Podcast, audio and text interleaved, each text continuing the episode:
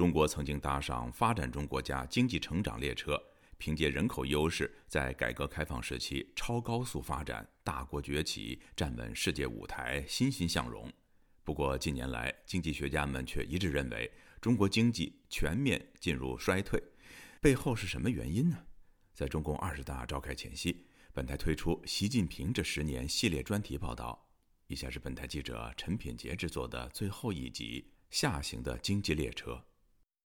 二零一三年，习近平展开第一任期不久，在全国组织工作会议上强调要改进考核方法手段，再也不能简单以国内生产总值增长率来论英雄。这一番话背后代表的意涵，即是习近平不再强调经济挂帅，而是要重塑国内政治秩序。在胡温时期，经济平均每年增长百分之十，但在习近平掌权的过去十年中，几乎每年的经济增长率都比上一年下跌。长期观察中国经济的美国研究机构中国和皮书执行董事卡奇就认为，在过去十年经济放缓的一大原因是私营企业起飞的阶段已经消失，民企不再是中国经济增长的引擎。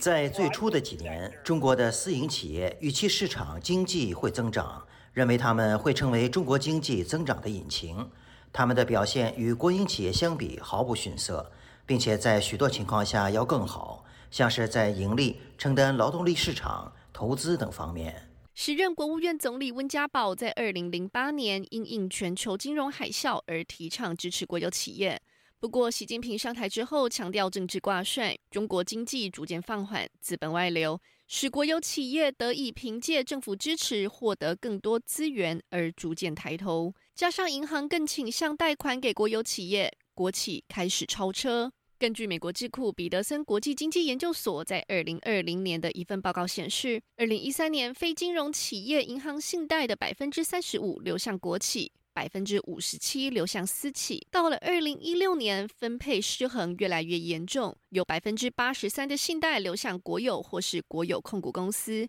只有百分之十一流向了私营企业。卡奇就这么说：，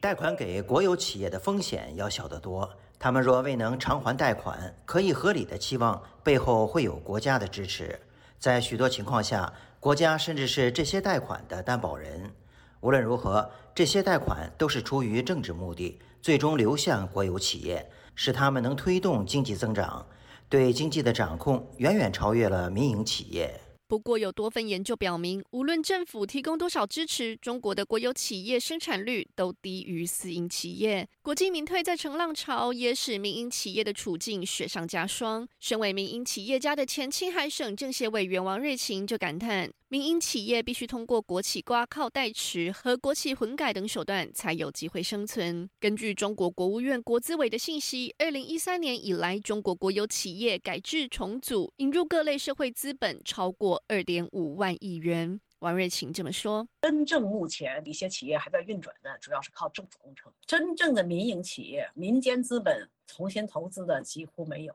实际上也做到了，现在很多企业都都主给政府写信说：‘你把我收编吧。’”我把我的企业交给你政府吧。根据中国国家统计局的数据，过去十年间，私人控股企业数量不断攀升。王瑞琴认为，设立公司并非难事，真正的考验是如何生存。政府如果要想让经济得到发展，他必须得改变对民营企业的态度。中国现在最大的问题是上上下下对这个国家、对这个体制没有信心。中国这样的一种状况，那么中国的民营企业不会有希望。中国的民营企业没有希望，中国也没有希望。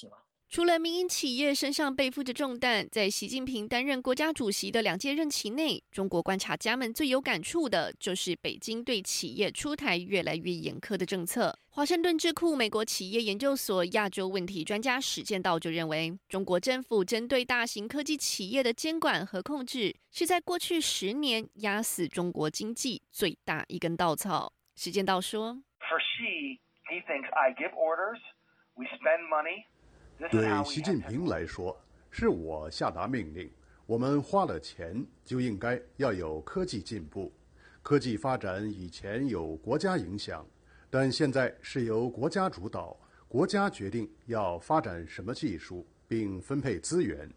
如果在范围外进行太多创新，就不会被视为对中国的祝福，反而是潜在的威胁。就在两年前，蚂蚁科技集团负责人马云批评中国缺乏金融生态系统的风险，惹恼了北京的领导人，使习近平亲自叫停蚂蚁上市的计划。这颗震撼弹也透露了中国政府对科技巨头快速增长的影响力感到不安。时间到，告诉本台，习近平将这些企业巨头视为潜在的威胁，而展开一连串的攻击，阻碍了创新发展的机会。他说。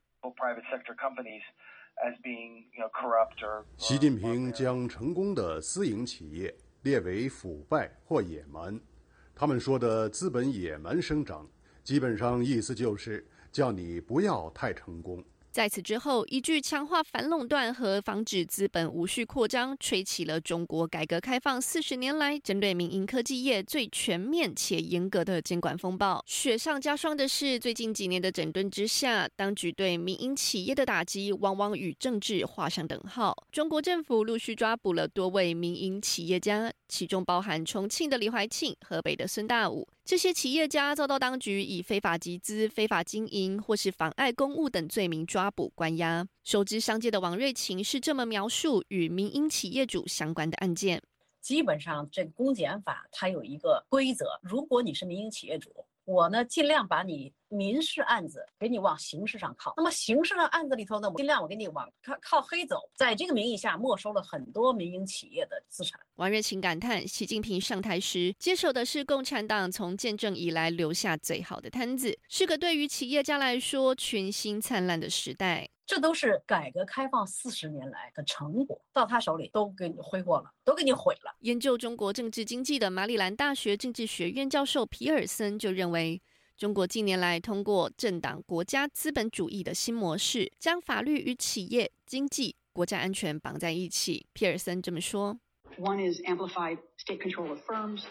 包括扩大国家对企业的控制，无论是在国企或私营公司。习近平希望在所有企业中能有明确的党代表及党支部。”无论是国企、私营还是外资企业，并在董事会中拥有某种形式的党员身份。在习近平领导下的中国政府，除了通过反垄断、海外上市审查等政策实施外部监管，也要求民营企业、外资企业建立党支部等内部改革。截至二零一六年底，中国两百七十三万家私人企业中有百分之六十八建立了党组织；在十点六万家的外商投资企业中，已经有百分之七十建立了党组织。皮尔森指出，中国政府要求企业对党忠诚，进一步模糊了党国与企业的界限。当党与企业的界限越来越模糊，市场那只看不见的手就越来越清晰。有了一把刀架在企业脖子上，这些商业巨头纷纷响应政府的共同富裕政策。但是外界担忧，中国的共同富裕却只是当局夺富人之财的借口。在纽约的政治经济专家秦鹏是这么看待中国版本的共同富裕：中共那些财富榨取了之后，在这些高层的权贵阶层花掉了，或者呢是干脆就花到了海外，对吧？大法币。官员们从中去捞取这个财富，所以呢，真正的这个财富的再分配的这个角度来讲的话，民众普通的民营企业并没有获得太大的一个好处。此外，在习近平两届任期中，与西方国家关系恶化也是秦鹏的担忧所在。甚至有观察家认为，习近平掌权之后逐渐背离市场机制，离改革开放越来越远。加上二零一八年的中美贸易战，进一步使中国经济下行。秦鹏这么说：国力消失，市场经济全面倒退，速度快速下跌，个人的消费能力持续的下降，国际关系持续的恶化，整个呢会越来越成为经济的一个孤岛。这个是我们看到的，呃习近平的执政十年发生的一个巨大变化。在习近平寻求第三个任期之际，正好面临全球经济从新冠疫情中逐渐复苏。但是中国仍在经历极端防疫措施和动态清零，这也是造成近期国内经济疲软的重要原因。世界银行等国际机构纷纷预测，中国今年的经济增速只有百分之三左右的水平。在下周，习近平是否连任的答案即将揭晓。若不改变动态清零这套旧剧本，中国政府应该如何挽救萎靡不振、持续下行的经济发展？不仅全世界的眼睛都在关注，中国人民也殷殷期盼。自由亚洲电台记者陈品杰华盛顿报道。